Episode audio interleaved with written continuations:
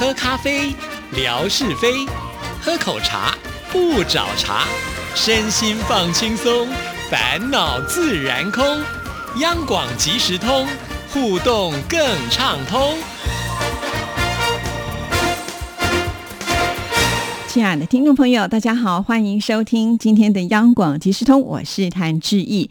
在今天的节目里呢，正式要跟听众朋友来分享一下，也就是金钟奖的颁奖典礼了。那今年我相信很多听众朋友也是守在这个直播前来关心啊金钟奖的这个状况哈，因为在之前只已经在微博里面贴出了这个直播的连接。当然，有些听众朋友呢可能没有办法看到这个直播，但是我知道呢，在群里里面有很多的朋友们是互相关心的啊。好，那央广呢今年虽然呢入围了有十。六项，不过最后得奖呢却只有两项啊！这样的结果其实老实说有点意外啊！不是说质疑自己没有得奖，然后就觉得很奇怪，不是这样的，是因为呢，在之前我们央广即时通质疑呢也做了一系列，就是我们电台的入围的采访报道啊。那很多的主持人也都来到我们这里，相信听众朋友啊，如果你有听到的话，你绝对也是肯定我们这些主持人在自己的节目上的一个认真的态度跟用心。制作的这样子的一个节目的品质，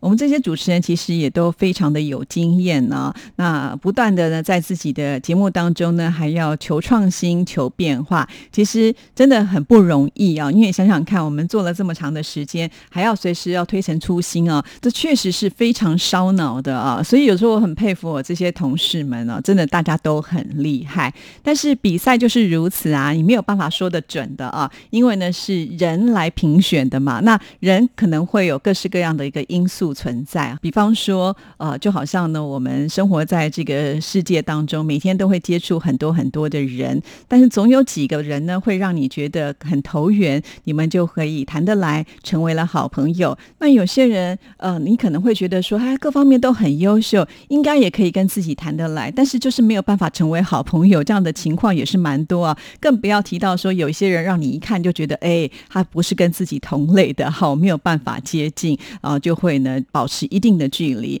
就像听广播也是如此啊，在空中有这么多的电波，我们的听众朋友为什么会选择这么遥远的央广呢？一定也有你喜欢的部分嘛，哈。所以我觉得讲起来，它就是一个缘分，就是我们彼此之间的频率是比较接近的，那就能够对上位了啊。那可是呢，每一年这个评审都都是会更换的，那这评审他是不是能够跟我们对上位，这个时候就很难说的啊。其实，呃，严格讲起来，能够入围就表示说我们的节目品质是有一定的水准。那进来的这些高水准的节目之后，因为要比个高下嘛，哈，那多多少少可能就要掺杂着，呃，是不是能够合评审的胃口？因为毕竟呢，是他们最后来决定要把这个奖颁给谁，哈。那今年只能说啊，那就运气差一点点了吧，哈。那我要感谢很多听众朋友，有就是非常的关心，呃，有关于金钟奖这个部分，因为我在我自己的微博当中。也会发现哈，一路呢，我从准备好要出发，到了国父纪念馆拍的照片，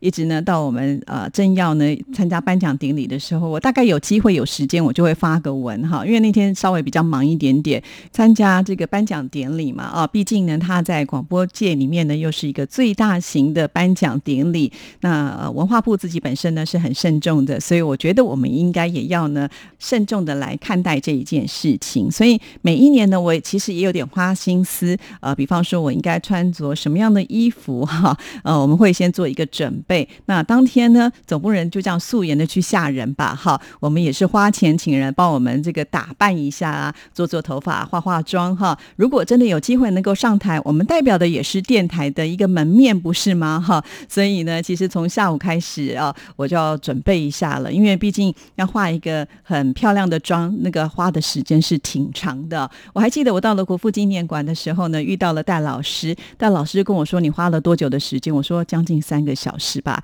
哇，他瞠目结舌啊，因为他说还是男生方便啊，就是西装一套呢就可以呢登场了。哎，其实戴老师他忘记了，因为他是属于高颜值的教授啊，这站出来呢帅气挺拔啊，他根本不需要怎么样的打扮呢，站出来就先赢人家一半了。那我就不一样啦。既然没有天生丽质的时候，就只好靠后天来稍微弥补一下 哈。请到我们很熟悉的化妆师来帮忙啊，化腐朽为神奇。总希望呢，在这一天不要太漏气哈。不过今年我觉得还算运气好了。原本好像呢，这个气象预报是说会下雨哦，就很担心，像去年一样。我记得我去年呢，呃，我们的车子只能停在比较外面的停车场。那从外面停车场要走到国父纪念馆的这个中间的这个广场呢，有一段距离是没有办法呃可以躲雨的，所以你必须要撑着伞进来。在去年我记得我走进来的时候，我的裙子好像都已经湿了，因为下雨嘛，哈，一直拉着这个裙子走，然后。因为国父纪念馆它是一个开放空间哈，会有很多的民众在那边呃做一些休闲的活动啊。这时候你穿一个大礼服，又化着这个浓妆走进来，其实会引人侧目的。所以就这样厚着脸皮走进来啊。好，那今年虽然没有下雨，但是碰到了另外一个状况，我觉得好热，不知道为什么，可能是我的衣服的关系。所以当我们这段期间，大家呢赶紧把握机会呢，呃聚集在一起拍照，我都觉得我不断的在冒汗啊，就好担心我的妆啊，就好像是蜡烛融掉，就旁边那个蜡油滴下来的感觉，好可怕。哦，就想说啊，是不是赶快能够进去？好，那说到了我们要拍这个大合照，也是央广一直以来的一个呃传统了，就是会在进场之前来一个精神喊话。那通常呢，都是由我们的主秘，就是文哥呢当这个领头羊哈。每次拍照的时候，他就会在后面讲说，呃，央广赞赞赞，央广得金钟什么之类的，他很会这样，就把这个气氛呢给完全的带动起来了。然后我们就会看到，哎，哎有这个大。合照的照片呢？不过我总觉得每次在拍这个照片的时候，始终呢都好像呢没有办法把大家的美给拍出来。这个绝对不是摄影师的问题啊，因为我们这个户外的空间是在晚上的六点半嘛，天色已暗，没有很强烈的灯光。其实国父纪念馆它的这个走廊上是有灯的，所以有的时候这个灯反而也会影响到呃，就是拍照的一个效果啦。好，不管怎么样，因为它那个灯不是为了拍照而用的嘛，好，因此。可能会有一些阴影的状态啦，再加上人数众多啊，那个快门按下的时候呢，不能保证每一个人都是最佳状态啊，这个我觉得是有点小小的可惜。如果我们是一个室内的场合，我相信一定会把大家的美给拍出来啊，因为大家打扮的都很漂亮哈。那当我们拍完合照的时候，就是要入场喽。今年又比较特别啊，因为碰到了疫情，原本我们还在想说，哎，这个颁奖典礼会不会就不举办了？毕竟呢，是这么多的人同时聚集在一个。室内的空间，那好在呢，在台湾的疫情并不是那么的严重，但是他们也想出了一些变通保护大家的方法，也就是当我们呢要要进入到这个颁奖典礼的会场的时候，进去之前必须先量体温，当然也一定呢要清洁我们的手啊，也就是呢会先喷酒精，再来呢主办单位很贴心，还统一发放了口罩。其实也有很多人呢是自备了口罩，但是他可能希望呢，呃，这个拍摄起来的效果是好的，所以他就统一。发放啊！那当我们每一个人坐下来的时候呢，到了室内，他就提醒大家，这口罩呢就不可以把它呃摘下来，除非你得奖讲啊。到台上的时候呢，你就可以把你的口罩摘下来了。而且今年呢，我们会发现，在舞台上的麦克风的设立呢是呃很有距离的，就是会保持一个社交的距离在那边，不会让你太接近哈。那其实当下我们知道要戴着口罩的时候，想说哇，这次也太残酷了吧！如果没有得奖，你甚至连真面目都看不到了。好，那不管怎么样，这也是一个很特别的颁奖典礼啊。像志毅参加了这么多届，也许当哪一天我老了要回忆的时候，就会想到说，哦，有一年呢，我是必须要戴着口罩来参加金钟奖的啊。好，那这当我们就定位的时候，这个整个典礼就要开始了。今年呢，我觉得参加金钟奖没有这么的孤单哈，因为前几年呢，我入围的项目可能只有我一个人，旁边是别的电台的入围者。所以我不认识人家，也不太方便多聊天，或者是说些什么话啊。那这一次呢，因为我跟戴老师有一起合作，所以我左边坐的是戴老师。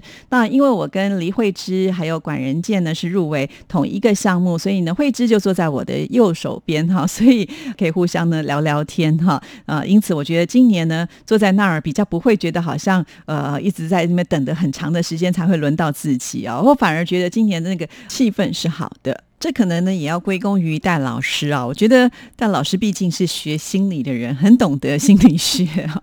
其实一开始的时候，他就给我做了很多心理的建设。他一直告诉我说：“呃，没关系，我反正我们就是来参加呃一个盛会，当做是来玩。从一开始我们做节目就做得很开心。其实我后来想想，对呀，我们在还没有要决定参加比赛之前，也就是呢，报时的一个呃学习去呃探索一个我们从来都没有参与过。”的领域这样子的一个心态来做节目，自己在做节目的过程当中收获也很多，这就是最快乐的一个呃来源了。所以不要把这个得失心看得这么的重。确实，我今年真的就比较没有呃会有太难过的感觉哈。那比较难过的一件事情就是呃，我上一次得奖到现在，这中间当中呢，连今年算起来，我总共入围了有十项哦，可是十项呢都没有得奖哎，我也不知道为什么，就是能够入围。可是就是没有办法得奖哈，那这样子一定是会有挫败感的啦。说到这呢，我就顺便的先插个花好了哈。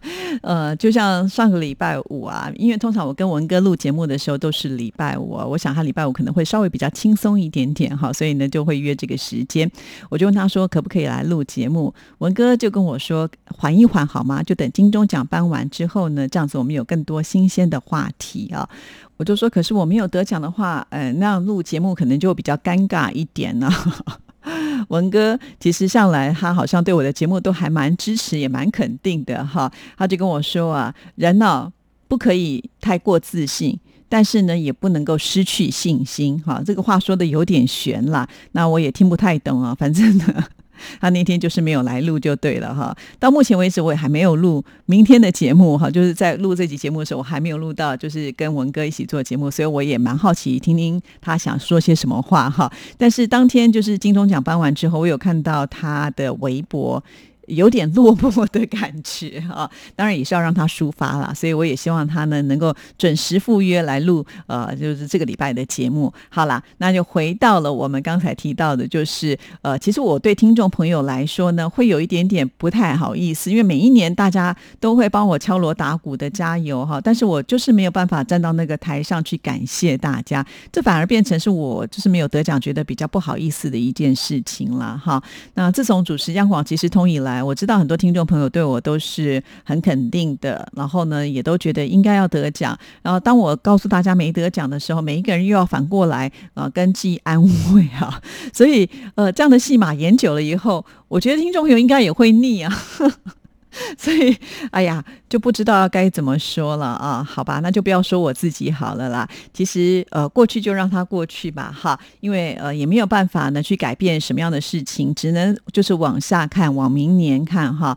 反正我觉得，呃，我们平常做节目也不是说完全一定是为了要去参赛，而是呢，我们就是很尽责的在自己的一个工作岗位上能够把节目做好了啊。那当然还是很开心的。我们央广今年呢，在生活风格节目奖当中，流氓阿德呢又再度。的算是连庄了。去年他拿到的是节目奖，今年呢拿到了节目主持人奖啊！我觉得这是一个超完美的结果了啊！好，再来呢就是我们的纯哥啊拿到了广播剧奖啊！哇，在这边我相信很多听众朋友也会很替他开心啊！毕竟呢他也是大家很熟知的一位主持人嘛啊！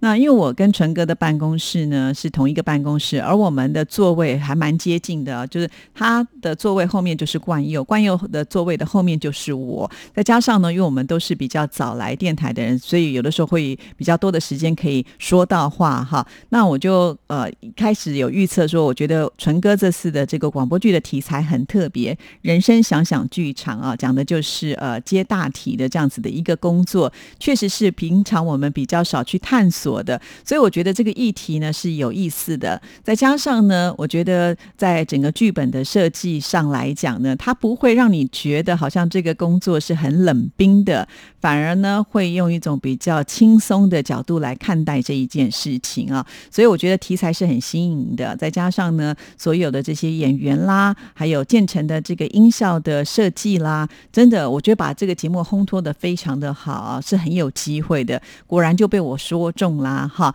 那在这边我又要插播一个 当天颁奖典礼的一个花絮啊，因为纯哥他的奖项在很前面嘛，那他就已经先得奖。那志毅在这个类型音乐节目奖的时候，它是属于倒数第二个奖项哈，所以我们就必须做到最后面。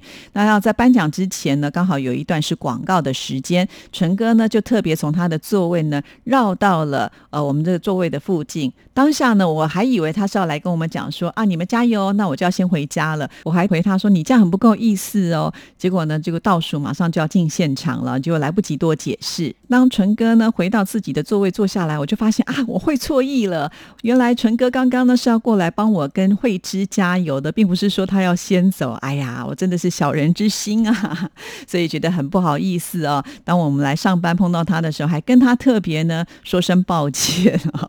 对，不能说人家得奖之后呢，我们就啊这个心里很酸呢，不是这个意思啦哈。当然纯哥得奖，我也很替他开心哈，因为呃他毕竟呢在这一块也是努力了很长的一段时间。而且呢，这个节目真的做的也很好，所以是实至名归了啊。好，那再来呢，就是我觉得在这个比赛过程当中，有凝聚到我家人的一种情感哈，尤其是我的呃姐姐们还有哥哥。呃，其实，在去年我印象很深刻，因为我刚刚不说了嘛，去年是我自己一个人入围哈，所以我旁边坐的是别的电台的一个入围者，可是我们并不认识，所以没有什么机会能够聊天。那我左边就是走道啊，所以呃也没有办法有。其他的人可以呢多说些什么，因此有机会的话呢，我就会划一下手机哈。所以我就在我的这个家人，就是哥哥姐姐们的群组里面，就说：“哎，我要开始喽。”那最后揭晓那一刹那之后呢，没有得奖，我就还是得要面对啊。所以我又在群组里面呢跟他们说没有得奖哈，就共估了。后来当我回到家，打开我的手机看到留言的时候，哇，那个眼泪都快要飙出来了。我的。姐姐们，他们每一个人平常其实对我不是会说很多好听话的人，尤其是我哥哥啊。基本上我们大家各自有家庭，互动的时间也不太多，大家都很忙。呃，他们都说啊，没关系，呃，找出各式各样的理由来安慰我。我哥哥甚至还写下了一句说：“呃，在我们心中你是最棒的。”哇，看到这句的时候，我就觉得他从来没有跟我说过这么好听的话。小时候教我数学都把我骂到哭啊。好，所以有的时候我都觉得亲人就是亲人哦。嘴里可能没有说，可是他们心里面还是非常的在关心这一件事情啊。像今年呃，这个谭二姐啊，因为她最喜欢凑热闹的嘛，哈。呃，一开始我问她说你要不要来参加，因为今年疫情的关系，所以呢，连这个呃加油团啊，管理的也都非常的严格啊。从一开始呢，要这个门票的时候呢，就必须采取实名制啊，就是要用这个真名去登记了。那所以我们当时呢，就呃帮我们谭二姐要了这个。票哈，谭二姐后来呢又号召了呃谭大姐跟谭三姐，就是经常会在我的微博当中，他们会提供照片的这三个姐姐呢都来了啊，再加上我的女儿小 QQ，所以呢我们这次算是一个娘子军团哈，就一行五个人浩浩荡荡的来参加，所以我觉得我今年是很温暖、很温馨的一个状态下，呃没有得奖，我其实失落。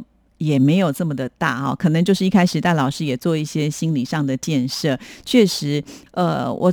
有在想过一件事情，因为我们可能是参赛者，常常会把自己的情绪放得很大，哈，就好像说，哎，我没有得奖，你们应该要来安慰我啊，或怎么之类的。